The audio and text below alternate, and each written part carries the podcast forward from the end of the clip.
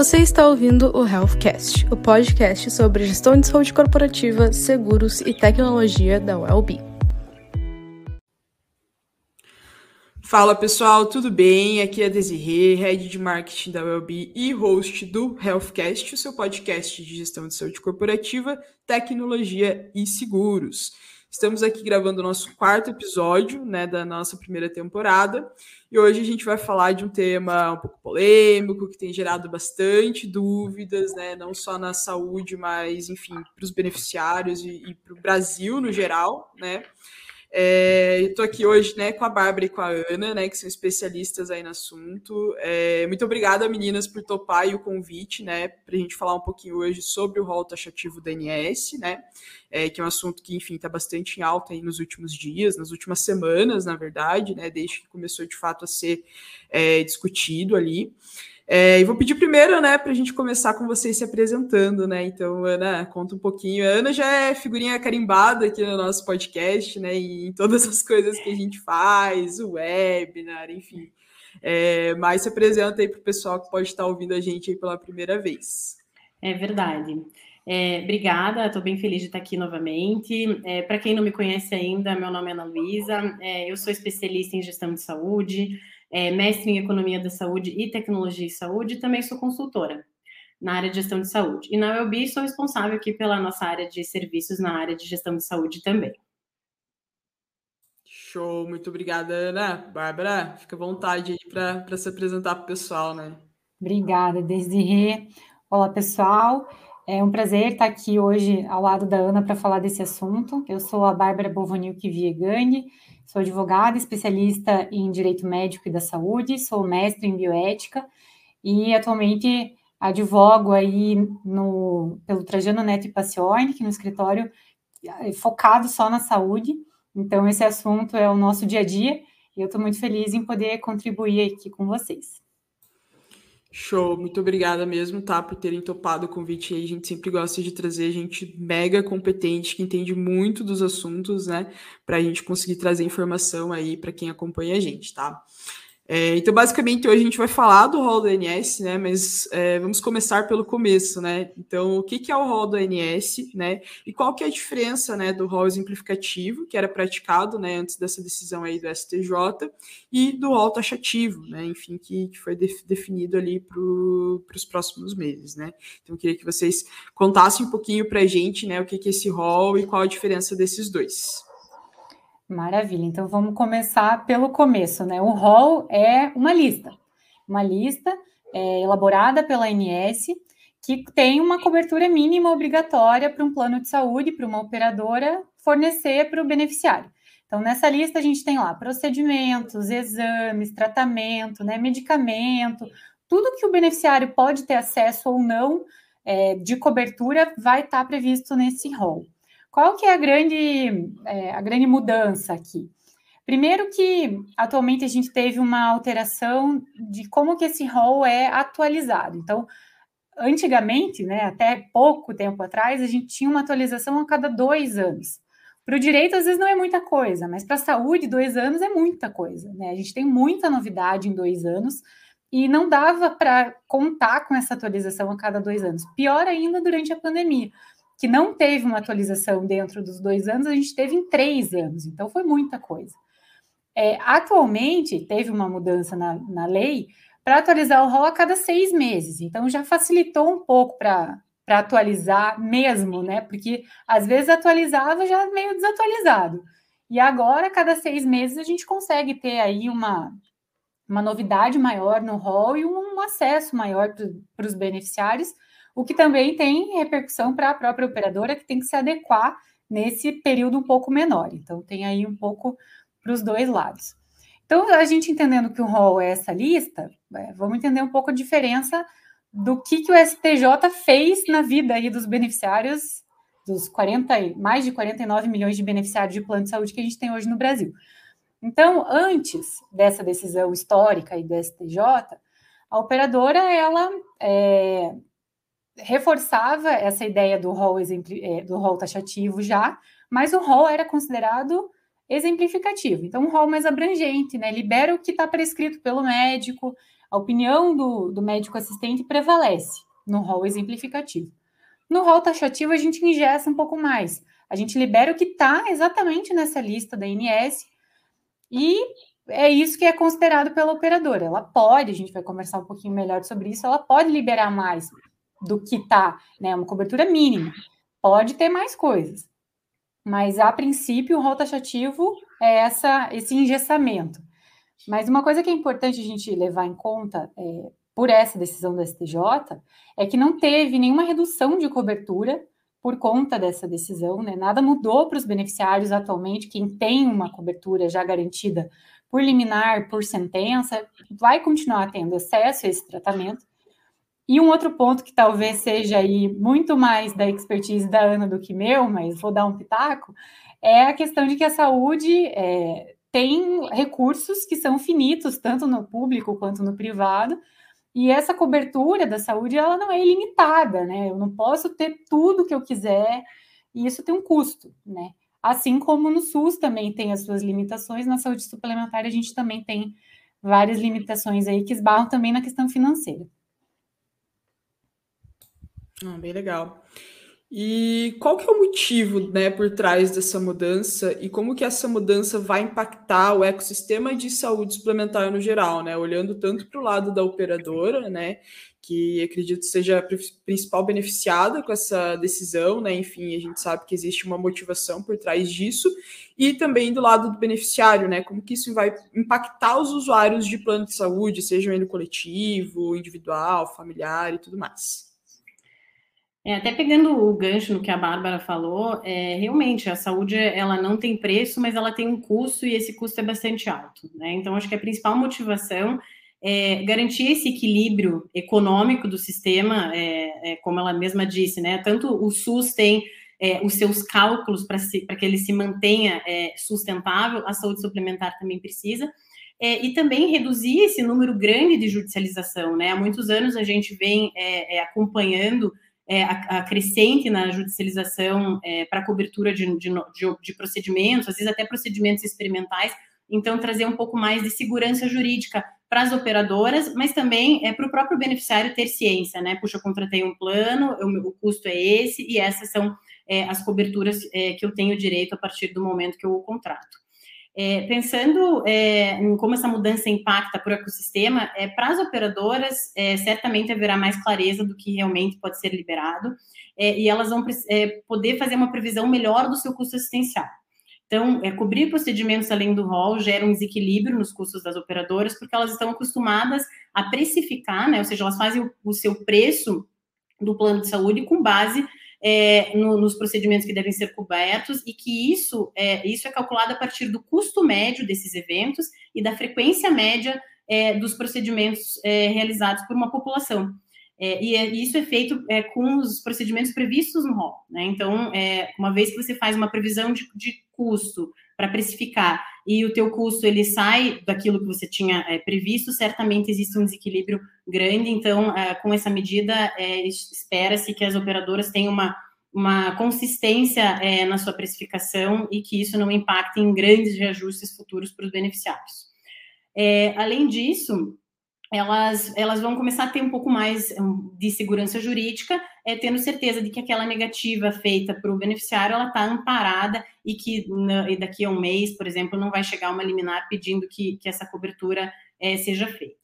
É, para os beneficiários, é, certamente o impacto é maior, porque a gente vai, vai começar a perceber uma negativa desses procedimentos fora do rol é, e que hoje são judicializados, né? Então, quando eles são judicializados, eles têm uma grande chance de execução e cobertura pela operadora, então isso não deve mais é, ocorrer, porque as operadoras vão é, liberar somente aquilo que está no rol. É, e aquilo que está fora do rol, o beneficiário ou ele vai ter que pagar pelo procedimento, e normalmente a gente está falando de procedimentos mais custosos, o que vai inviabilizar talvez é, esse caminho por grande parte da população, é, ou realizar é, o procedimento pelo Sistema de, é, Único de Saúde, que certamente também tem as suas limitações. É, o impacto para o SUS é, deverá ser bastante grande, porque além, além da questão da mudança do rol, a gente já está vivendo um processo aí de, de é, desequilíbrio na nossa economia, então a gente já está vendo migração é, de pessoas do plano de saúde, pessoa física, por exemplo, para o SUS, e isso pode aumentar também é, é, com a questão do, do rol taxativo. Provavelmente a gente vai ter um número maior de pessoas migrando para o SUS. Legal. E existem exceções desse rol taxativo, né? Porque a gente sabe que no exemplificativo a gente tinha várias exceções ali, era muito mais abrangente, né? No rol taxativo, existem exceções além do que está listado ali de fato no rol? Existem sim exceções. É uma coisa que é importante, né? Eu fiz um contrato, seja pessoa física, jurídica, eu posso negociar com a operadora uma cobertura ampliada, dependendo do, do tipo de diagnóstico, de tratamento. Dá para negociar um aditivo contratual para ter uma cobertura extra rol. Né? A gente sabe que às vezes é difícil, por exemplo, num contrato coletivo, em que a gente tem muitas vidas, mais de mil vidas, às vezes, no, no mesmo contrato.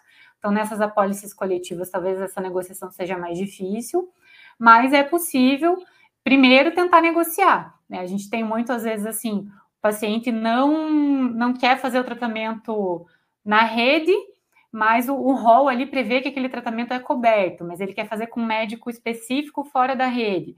Eventualmente, pode ter uma negociação, eu cubro o valor que eu cobriria na rede e o paciente paga a diferença. Então, a gente já tem casos assim, né? Nem sempre é possível, porque às vezes o paciente realmente não tem condição de pagar, mas a, a primeira exceção para essa, essa taxa, atividade, taxa atividade seria uma é, negociação.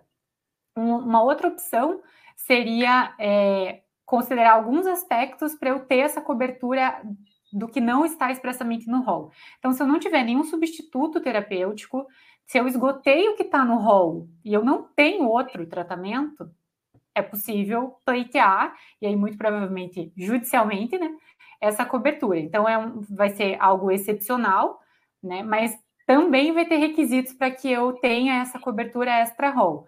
Não pode ser um tratamento já expressamente recusado pela INS, algo que não é legalmente considerado válido no Brasil, algo muito experimental, muito fora do que a gente é, tem de padrões se já é expressamente recusado pela INS, não vou poder pedir isso. Até posso pedir, né? Porque judicialmente a gente pode pedir qualquer coisa. Agora, conseguir que daí é outra história, né? É, tem que também, se eu estou pleiteando alguma coisa que não está no rol, eu tenho que ter uma comprovação é, científica de que aquele tratamento de fato faz sentido para o que eu tenho. Então tem que ter uma eficácia comprovada, né? A medicina baseada em evidência aí, para a gente tentar comprovar essa, é, esse caráter técnico do tratamento, fazendo sentido para o que a pessoa tem. Recomendação também de órgãos nacionais, internacionais, a gente tem aí Conitec, Natijus, então órgãos que são responsáveis, não são, é, não fazem perícia especificamente, mas elaboram pareceres, ofícios que podem nortear aí essa, essa recomendação mais técnica. E também tendo em conta é, recomendações de órgãos estrangeiros. Então, usar a expertise de quem já analisou esse tipo de tratamento e, e aí fazer uma comprovação bem robusta pode ser viável para pedir essa cobertura do que não está necessariamente no rol taxativo, né, nessa lista. Mas também, como a gente tem uma atualização mais regular do rol, pode ser que muita coisa a gente esteja brigando no começo e depois já esteja no rol em pouco tempo né, o avanço acompanhando aí a, a, medicina, então pode ser que a gente tenha é, isso resolvido mais rápido para o beneficiário. E esses critérios, né, de levar em conta a questão do, da especificidade do tratamento, a questão técnica, essa comprovação é muito parecida na saúde suplementar hoje com o que a gente tem de critério no próprio SUS. Então, para eu ter um tratamento liberado no SUS, o critério é esse, eu tenho que ter esgotado o protocolo do próprio SUS, eu tenho que ter uma comprovação científica, então a gente não está falando de nenhuma novidade, assim, não estamos aqui, não estamos inventando a roda de novo, a gente está falando de algo que é, é, segue um padrão, tanto no público quanto no privado. Legal. E a gente comentou um pouquinho também, né, sobre a judicialização da saúde. A gente sabe que era uma dor de cabeça muito grande, né, para operadora, para corretora, né, enfim, também é, às vezes acabava respingando alguma coisa. E eu queria entender, assim, primeiro, o que, é a judicialização da saúde, né? É também importante a gente falar, né, pessoal que está ouvindo a gente, e, e, se a tendência agora com o rol taxativo é ela aumentar, diminuir, se manter, né? Quais são as previsões do setor para a judicialização? Bom, então a judicialização é você não resolver administrativamente, você e a operadora, a tua empresa e a operadora, e levar isso para o Poder Judiciário para tentar ter resguardado esse tratamento que você quer. Mas a verdade é que o brasileiro, de uma forma geral, ele judicializa a briga com o vizinho, a batida de carro no trânsito. A gente tem uma tendência de não resolver as coisas, né, entre eu e você aqui e tentar já ter um terceiro que decida. Então, a gente tem um, um mercado aquecido, né? principalmente na saúde. A judicialização da saúde ela só aumenta, né? e aumenta assim muito, de forma muito rápida. A gente tem dados do Conselho Nacional de Justiça e a cada tanto é, aumenta 100%, 130% a judicialização. Então, a gente tem é, uma tendência em levar para o judiciário, essa é a primeira coisa eu acredito que com, com a questão do rol ser taxativo, a gente vai continuar tendo, mas talvez outros problemas que são levados para o judiciário. Então, a gente vai começar a discutir essa questão mais técnica dos tratamentos, porque o advogado vai dar um jeito né, de, de tentar demonstrar para o juiz que aquele tratamento de fato faz sentido, é, que já esgotou, que está dentro da lista obrigatória, da lista mínima. E acho também que a gente vai ter uma tendência é, em trazer outros temas. Então, por exemplo, é, a, o reajuste que a Ana estava comentando ali, né? O, o, reajuste da, seja o anual, seja por sinistralidade, ele tem uma previsão no contrato e ele vai se adaptando à medida que o plano é utilizado. Se eu tenho uma sinistralidade, né, uma utilização muito grande, eu seguro um pouco, passou de 70% ali, a gente já tem uma possibilidade de ter um reajuste. Então, eu acho que o judiciário ele vai começar a enfrentar novas questões. A judicialização, ela infelizmente, é uma tendência que não vai se desfazer aí nos próximos anos. Mas eu acho que a gente vai ter novos temas. Essa questão também que a Ana comentou da migração para o SUS pode ser um motivo de judicialização na saúde pública. Se eu tenho Exato. menos beneficiários de plano de saúde que estão agora migrando pro, pro, só para o SUS, né? Porque, na verdade, no Brasil a gente pode usar os dois, a gente não é exclusivo só de um ou de outro, como em outros países. Então, talvez a gente tenha um aumento da judicialização por tratamentos no SUS, porque é, hoje, se o beneficiário a vida inteira utilizou o plano de saúde, nunca tratou nada, ele agora não tem condição de pagar um plano de saúde, ele vai bater lá no SUS, vai ter algo recusado eventualmente e pode talvez buscar o, o Poder Judiciário para tentar resolver isso. Então, eu acho que a gente vai ter maiores critérios nas, nas decisões liminares, isso é uma coisa bem bem importante. A gente já vê uma tendência de alguns, principalmente alguns estados específicos de, em que a gente atua, é, uma tendência de, de ter mais critério mesmo para analisar, não é não é concedido assim, pediu, eu estou concedendo, já tem mais critério. O juiz, a gente vê um interesse dos próprios magistrados em fazer cursos, é, participarem de eventos dentro da OAB. Então, a gente vê um, um, caminho assim sendo percorrido por todos nós, né, não só os advogados, mas o, os magistrados de uma forma geral pedindo esse auxílio dos órgãos que, que podem ali ajudar para ter uma, um respaldo maior para suas decisões. E talvez um tema que, que justifique uma judicialização, mas que poderia ser preventivamente resolvido, seria uma preocupação das operadoras em, em entender é, as demandas dos beneficiários no sentido de explicar o que, que é um rol, explicar o que está coberto, explicar. Eu vou negar isso porque não está coberto, mas ó, eu tenho esse esse tratamento que poderiam servir para você. A questão da auditoria, né? Também tentar é, chegar no beneficiário com uma informação um pouco mais adequada e não só ficar aquela queda de braço, ah, mas eu quero porque o meu médico está pedindo, a operadora só nega porque tem os, os, interesses dela. Não é bem assim, né? Existe um, um respaldo para negativo também. Então, eu acho que tudo isso vai acabar envolvendo a judicialização, mas aí com novidades também. Ah, legal. E a gente tem visto que, enfim, né, a elevação do custo de saúde no Brasil, especificamente dos planos de saúde, é recorde, né? A gente sabe, enfim, com a demanda represada, as questões da pandemia, a gente sabe que intensificou. Obviamente, a situação econômica do país reflete, né, de uma maneira geral. É, então, a gente sabe que essa decisão ela tem, enfim, um embasamento muito voltado para controle de custos, né? Justamente para evitar que a gente tenha recordes de reajuste anual, né? Então todo ano seja um novo recorde e isso seja insustentável, porque a gente sabe que também, enfim, a questão do reajuste impacta no número de beneficiários, né?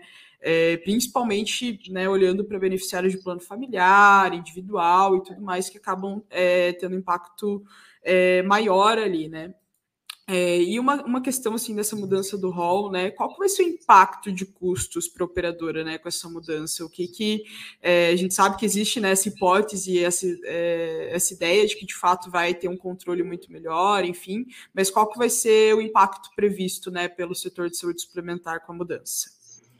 É, então, é, na verdade, para a gente falar um pouquinho sobre esses impactos, é importante só a gente recordar um, princípio básico que rege a operação de um plano de saúde ou de um seguro-saúde, que é o mutualismo. Né? Então, você tem várias, um grupo de pessoas em que umas vão gastar mais é, e outras vão gastar menos, e dessa forma todas contribuem para que todas possam ter é, acesso à saúde e aos procedimentos cobertos. Então, quando você precifica um produto sem limite de cobertura, né, que seria o caso de um, de um rol exemplificativo e que é tão judicializado que você acaba cobrindo tudo que tudo que é pedido, né? Então, quando você tem essa precificação, que você não tem limite de cobertura e deve cobrir qualquer procedimento ou medicamento, torna é, inviável esse equilíbrio, porque de repente você tem várias pessoas pedindo é, esses procedimentos, esses medicamentos de alto custo e a própria, o próprio mutualismo ele fica é, em xeque. É, então, as operadoras, acho que o principal impacto aqui em termos de custo para as operadoras é na correta formulação do preço. Então, você sabe o quanto, é, o quanto as pessoas vão gastar, com base, obviamente, no teu histórico de rede assistencial, do teu custo da tua rede e na frequência de utilização é, da tua população, né? E isso, obviamente, varia dependendo da, do, do segmento da, da operadora, mas as operadoras elas precificam com base nisso. Então, você tendo ciência do que você vai cobrir no próximo ano, certamente você consegue é, ajustar melhor o seu preço e, e, não fazer o que a gente já vem acompanhando, como você mesma falou, é, né, Desirê, que a gente tem um preço e que, de repente, o custo assistencial daquele ano foi tão alto, claro que ele não é só impactado pela judicialização e, e coberturas extra-rol, mas ele tem um impacto significativo e, e os reajustes acabam sendo muito maiores do que o previsto. A gente não pode deixar esquecer é, de, de, falar também que há anos a gente vem acompanhando o número, a redução no número de operadoras de plano de saúde, né? É, e infelizmente deixar, e aí infelizmente eu digo porque é, eu também sou beneficiária de plano de saúde, né? Então, infelizmente, deixando os planos é, é, cobrindo procedimentos limitados, certamente vai fazer com que as out outras operadoras que hoje ainda estão ativas encerrem as suas operações e cada vez mais os beneficiários vão ficar reféns de, de poucas operações, de poucas operadoras de plano de saúde, e que vão ser cada vez mais custosas.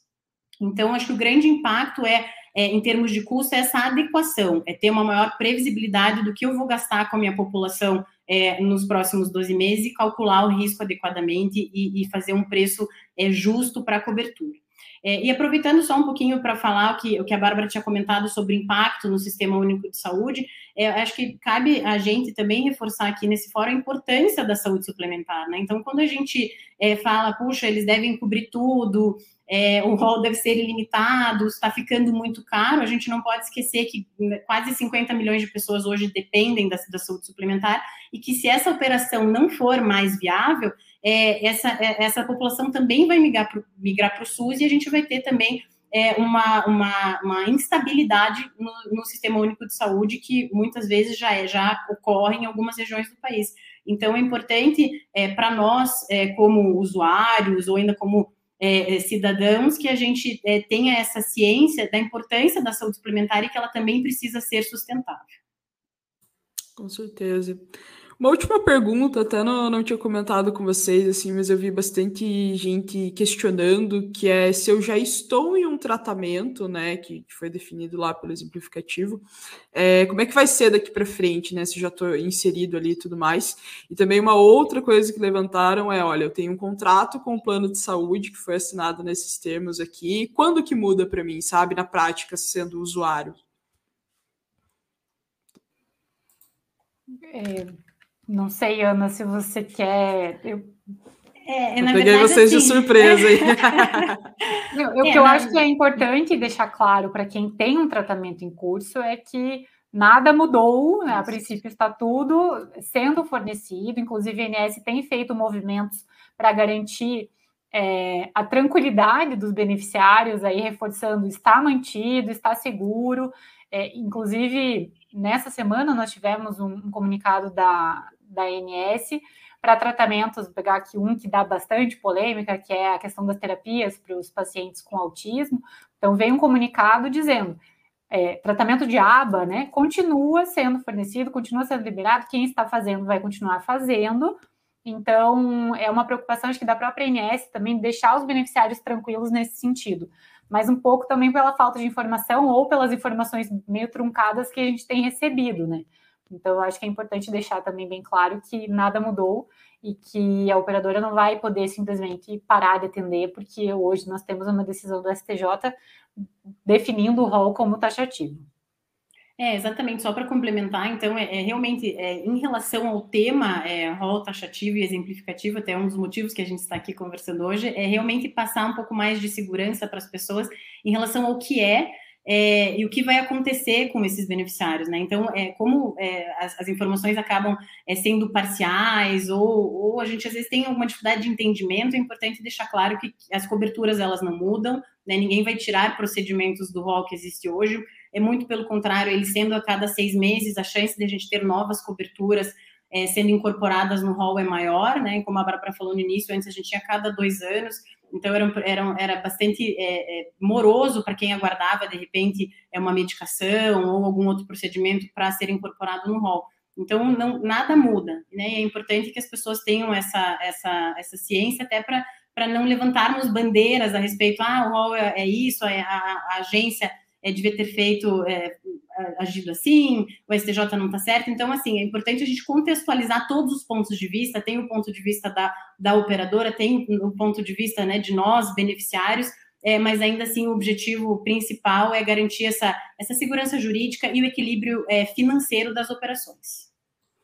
Ah, com certeza. É até um ponto assim que o nosso objetivo é de fato informar as pessoas, né? É, as pessoas entenderem de fato qual é a diferença e tudo mais, até para a gente ter uma tranquilidade como usuário de plano de saúde também, né?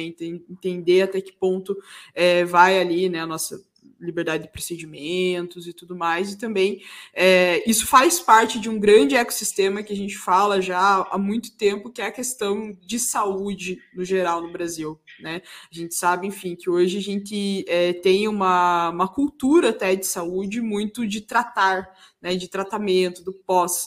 Então, isso engloba muito também o que a gente fala sobre pô, uma saúde preventiva, sabe? É, ter mais é, propagar saúde mesmo, né? Uma coisa até que a gente comentou no último episódio, que hoje a gente acaba tendo um plano muito mais de doença do que de saúde, né? Porque é um plano que, que trata e não previne. Então, não especificamente as operadoras, mas é uma mentalidade geral, né? Todo mundo vai no médico quando está doente, né? Ninguém vai no médico para prevenir doenças. Então, também é algo aí que a gente tem bastante oportunidade, né, para mudar esse cenário nos próximos anos, para de fato o sistema de saúde geral, né, tanto público quanto privado, serem mais sustentáveis, né, e a gente também ter uma longevidade, enfim, um, um bem-estar muito maior na população, né. Então, assim, meninas, é, vou abrir para vocês fazerem as considerações finais de vocês, tá? É, e de fato, só agradecer mesmo, porque é muito importante a gente ter esses momentos, né? É, de de fato compartilhar conhecimento e até tranquilizar as pessoas, né? Sobre esse tema que, de fato, como a Bárbara bem pontuou, é muito polêmico e tudo mais. Questão, né, do tratamento é, das pessoas autistas foi uma coisa, foi uma das coisas que mais levantou bandeira, né? Com o rol taxativo e tudo mais. Então, é legal a gente também tranquilizar as pessoas, né? Exato, eu acho que é, fica realmente a questão de, de, clareza, de comunicação do que é, né? Então, acho que todas as partes precisam bem, estar bem informadas. É, e mais para frente a gente vai perceber aí quais foram os impactos dessa alteração. Provavelmente a Bárbara é, lá na ponta, é, atuando como advogada, é, vai perceber antes, antes que nós, né, que analisamos os dados de saúde, os dados de custo é, com saúde, mas pegando um pouco do teu gancho, Desirê, realmente, se a gente soubesse, se a gente pensasse sempre o, quanto, o quão finitos são os recursos, talvez a gente repensasse a nossa própria forma é, de autocuidado, né? É, queria agradecer também a Bárbara por ter participado aqui com, conosco, foi um prazer é, a gente ter é, tido esse, esse momento para discutir um pouquinho esse tema aí tão relevante no, no momento da saúde suplementar. Ah, obrigada, meninas. E até pegando esse gancho aí da Desirê e da fala da Ana, a gente observou uma tendência de aumento de contratação de plano de saúde com esse boom da pandemia. Então, em 2019 para frente, a gente teve um aumento de contratação e, além disso, uma tendência de pessoas de 59 mais contratando. Então, uma preocupação aí é, com, com esse estar doente, né, e não tanto essa coisa preventiva. Então, estourou a pandemia, as pessoas correram contratar e principalmente já mais com uma faixa etária um pouco mais mais alta e justamente se preocupando. Então a gente vê uma tendência aí do brasileiro em buscar essa ajuda e, e com certeza essa discussão do rol ela não é, ela não é taxativa, né? Ela vai se, se perpetuar aí por muito tempo e a gente vai observar um, o judiciário junto com a INS, junto com toda essa, essa questão econômica dessas operações todas, caminhando aí para tentar chegar num, num, meio termo, né, para os beneficiários, para as operadoras. Eu também sou beneficiária e às vezes não sei o que está coberto, então assim a gente está inserido nesse, nesse meio e às vezes não sabe mesmo. Então, por isso, trazer uma informação de qualidade, uma informação correta é importante também para quem está nos ouvindo aí.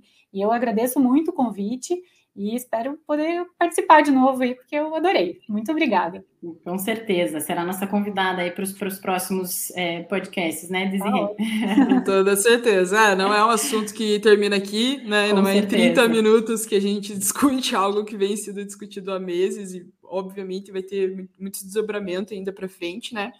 Mas, enfim, reforço o agradecimento, tá, Bárbara? Muito show aí, todo, compartilhar todo o seu conhecimento com a gente. A Ana, enfim, também sempre tem muito a nos ensinar em todos os nossos momentos. Então, super agradeço vocês, tá? E, enfim, me coloco à disposição aí de vocês para o que precisar e, e teremos novos momentos aí, tá bom? Então, fechado. Muito obrigada, meninas, e obrigada. até o próximo episódio. Obrigada. Tchau, tchau. Você ouviu o Healthcast, seu podcast de gestão de saúde corporativa, tecnologia e seguros. Compartilhe nas suas redes sociais e continue acompanhando para não perder os próximos episódios. Até a próxima!